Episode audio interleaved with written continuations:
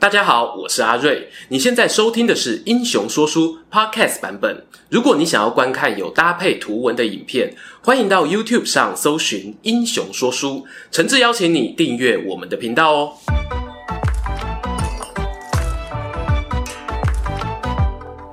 Hello，英雄说书的观众朋友，你们好，我是说书人阿瑞，替大家带来精彩的英雄故事。还记得啊，我们之前曾拍过汉高祖刘邦的老婆吕后的故事吗？当时哦有提到，吕后呢虽然没有帝王之名，却有着帝王之实。在老公过世后呢，掌控国家的大权啊，就完全落到她身上。影片下方留言区有没有意外，就有观众敲碗啦。那什么时候啊，要讲讲八百多年后比吕后更帅气的那一个女人啊？没错，今天影片的主角哦，就是在唐太宗李世民过世后，曾与他儿子高宗共治天下。一手建立武周，被尊称为则天大圣皇帝，实际统治中国将近半世纪的一代女皇武曌武则天。哎，别担心，今天阿瑞呢没有要唱八点档的主题曲啊，跟各位稍微回忆一下，从小到大呢和武则天哦有关的影视作品真的好多啊，一代女皇啦、武媚娘传奇啦、天子寻龙啦、通天神探狄仁杰等等，都能看到这位女强人的身影。尽管呢为了符合剧情需要，往往得以霸气。冷酷残忍的形象露脸，很多艺人啊还是努力能够争取扮演这位传奇女皇的机会。我就好奇呀、究竟在历史上的武则天，她有没有其他比较不为人知的样貌呢？在李世民过世后哦，她为了从竞争激烈的后宫往权力顶端攀爬，是不是也像当今演艺圈一样辛苦呢？这支影片啊，就为大家带来武则天的女皇奋斗史。我们把镜头转到公元六四九年，大唐贞观二十三年夏天，本当生机勃勃的首都长安皇宫，却是一片愁云惨雾。因为唐太宗李世民不久前刚因病驾崩，由儿子李治接班登基。俗话讲啊，一人得道，鸡犬升天。太子上位后呢，过去他的妻妾儿女，往往也会升格成后妃、皇子和公主。但是啊，并非所有人哦都是这么幸运的。以前侍奉老皇帝的妃子群呢，我们大致啊分成三类。第一类有生儿子的，他们可以升格成太妃，由那些儿子侍奉哦，在宫中呢也算是高等族群。第二类呢有生女儿的，虽然暂时没有称号，但也可以选择留在皇宫养老，或者投靠公主，生活啊不致发生困难。比较无奈的呢，就是第三类没有儿女的，他们通常呢会被强迫送入佛寺或道观中，美其名呢是替死去的唐太宗祈福，白话文啊就叫做守活寡。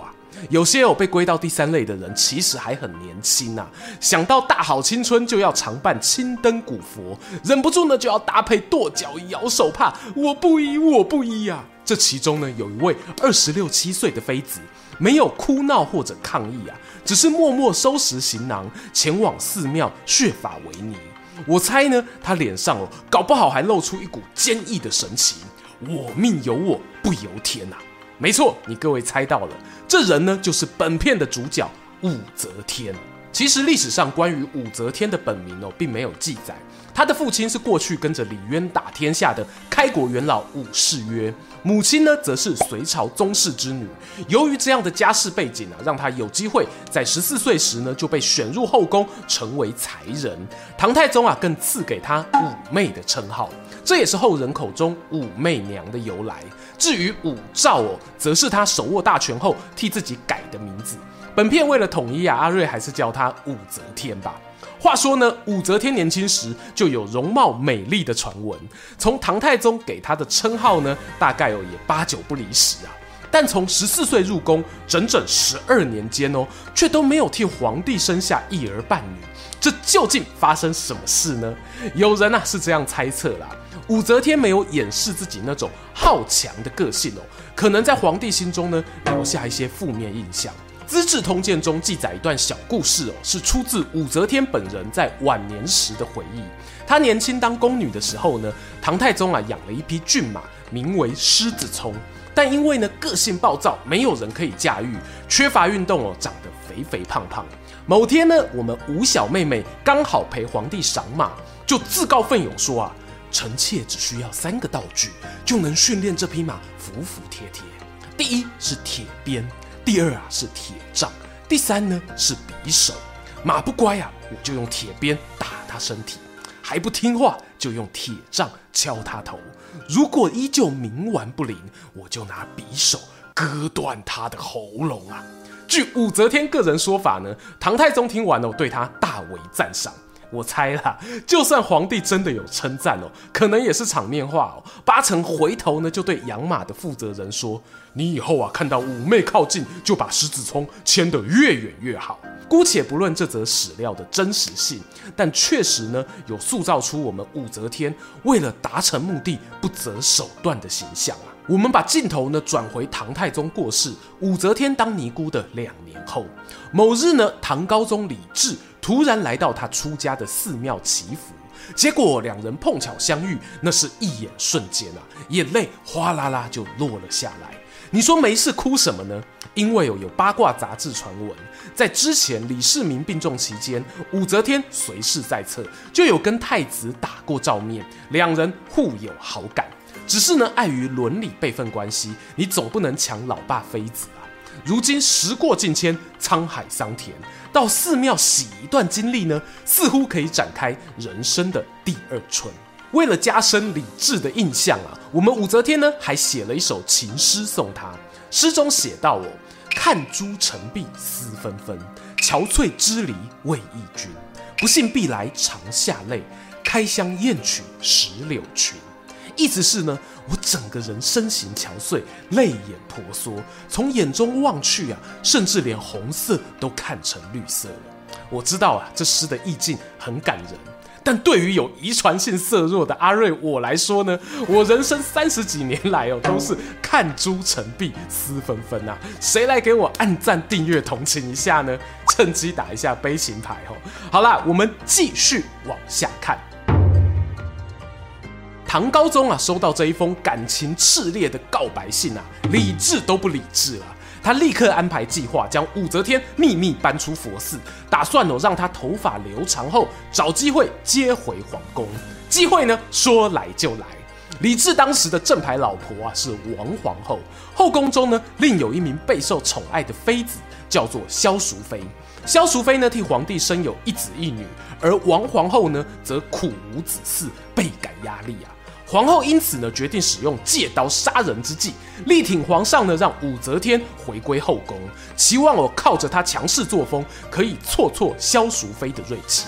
殊不知啊，这把则天牌小刀是一柄双面刃啊！公元六五一年，高宗永徽二年，武则天正式还俗，再度入宫，而且入宫后呢，不到九个月就生下了儿子李弘。隔年五月呢，升格成二品昭仪。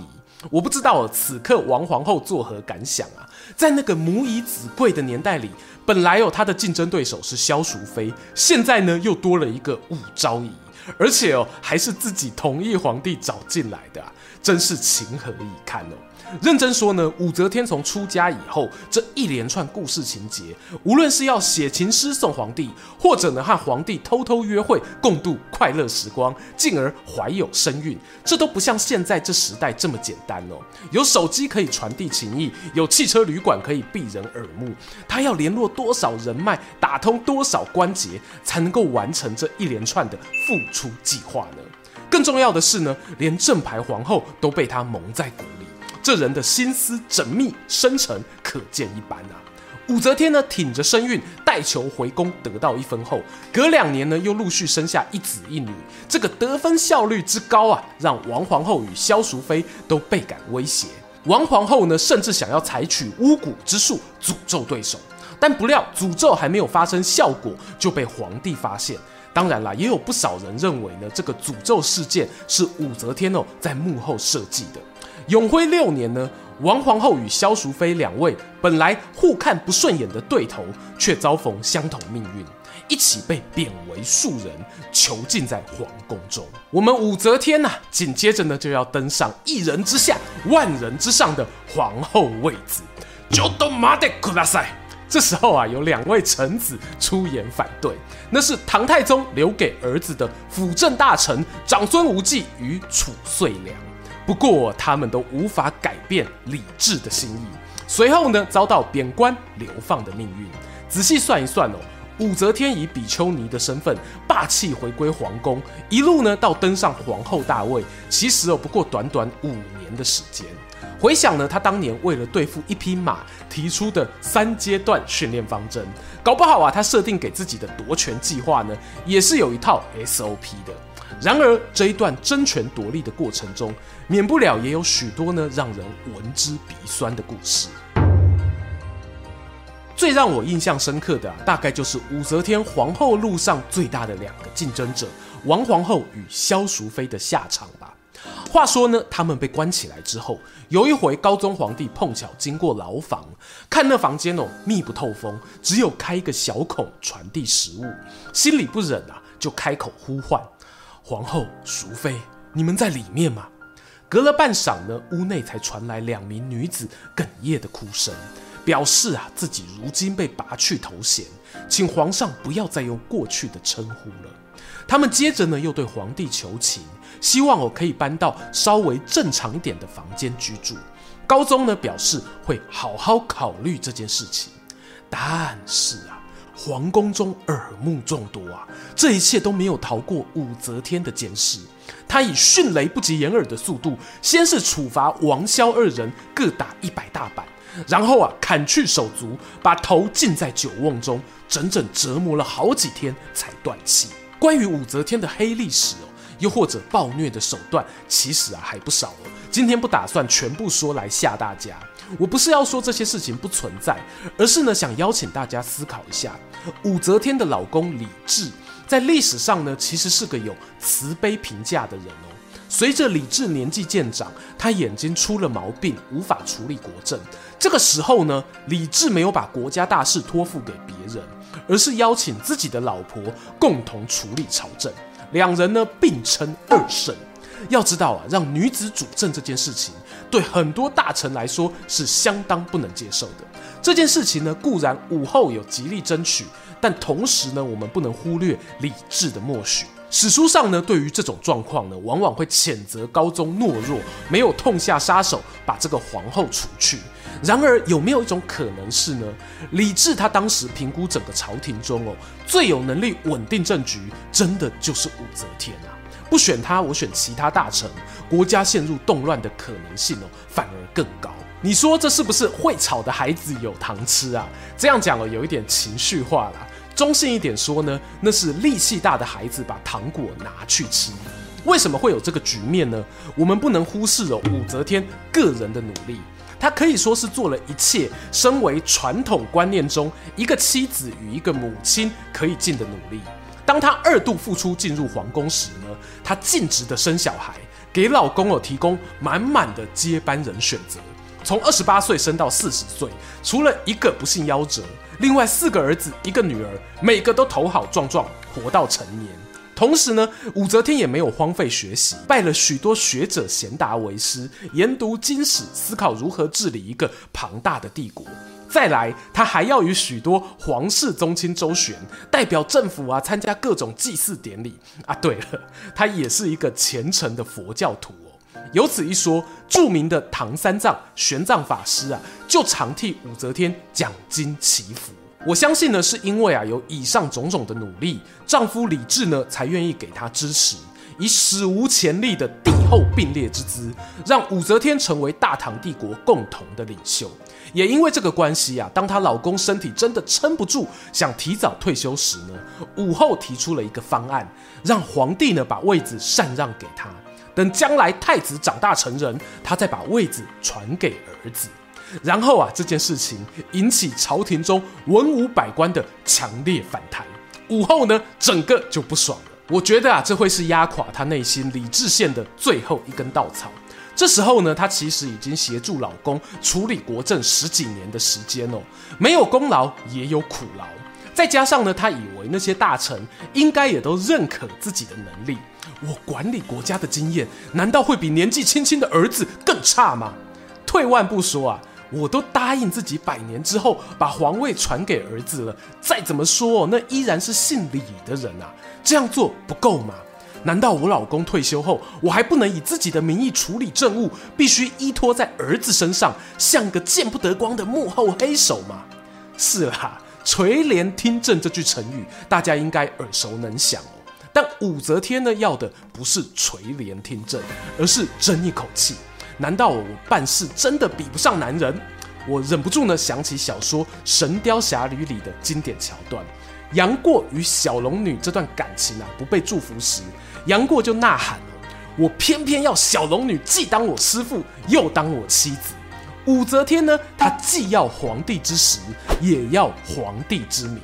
在此之后啊，他的手段呢就变得更加极端，以极其残暴的手法除去李唐家族的男性同胞，并且呢扶植最小的儿子登基，准备将来好接受自己儿子的禅让，建立属于自己的帝国。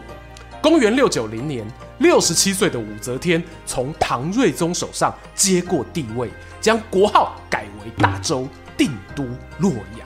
尽管啊，当时仍有人不服气，质疑我们的武后不对。这时候啊，该称他一声则天大帝。他也霸气的回应哦：“我辅佐先帝啊，长达三十年，为了天下劳心劳力。你们的爵位富贵是我给的，天下的安宁是我守护的。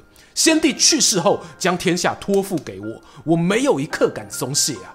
但还是有人想造反，譬如英国公李基的孙子，打过西突厥的陈务亭等人。”你们有比他们厉害吗？有的话，现在站出来，不然呐、啊，就乖乖当我的臣子，不要丢人现眼啊！话讲完呢，殿上文武百官啊一片沉默，随后呢，一齐叩首表示谨遵陛下命令。如果故事啊结束在这里哦，可能多少还有点励志吧。但我不免会想，武则天想要的只有这样吗？他会不会希望自己是开个先例，让未来如果还有出现其他有治国能力的帝后，大家在选择禅让对象时，不会单单哦只从性别作为唯一的考虑呢？当然啦，在一千多年前的唐朝，这样的想象呢，确实太过前卫。我不会苛责长孙无忌或褚遂良是大男人沙文主义，毕竟他们从小受的教育就是不允许聘姬私成。但同时呢，我也为武则天感到万喜哦。纯粹以改元为周来计算，她担任皇帝的期间是十四年，再加上呢和老公一起共治天下的时间，则有将近半个世纪啊。她生活在那样的年代，屡屡呢因为行事手段激烈遭受抨击，这合理哦。毕竟残暴是要付出代价的。可是另一方面呢，他却无法在有生之年看到群臣对自己政治上的成就衷心赞同，这肯定呢是会留下遗憾。话说啊，今天脚本呢比较着重在武则天崛起的历程。如果呢大家对于她亲政后的治国方略有兴趣哦，别忘了给影片一个赞，留言分享你的想法。希望未来有机会呢再说给各位听。最后呢，要特别感谢好朋友、知名作家兼唐代历史研究学者谢金鱼，提供他的文章啊，给我作为这次脚本的灵感。他以前呢，还有写过经典好文，如果穿越到唐代，千万不要当皇太子，深受乡民好评啊！也邀请大家呢，可以到他的粉专点赞支持一下喽。我们下次空中见。喜欢今天的故事吗？英雄说书需要你的支持，让好故事被更多人听到。动动手指订阅我们频道，打开小铃铛，选择接收全部消息，这对创作者的帮助非常非常大。如果你还想要给我们更多鼓励，也可以扫描加入会员 QR code，用每个月一杯咖啡的钱赞助我们的内容创作。这里是英雄说书，我们下次再见，拜拜。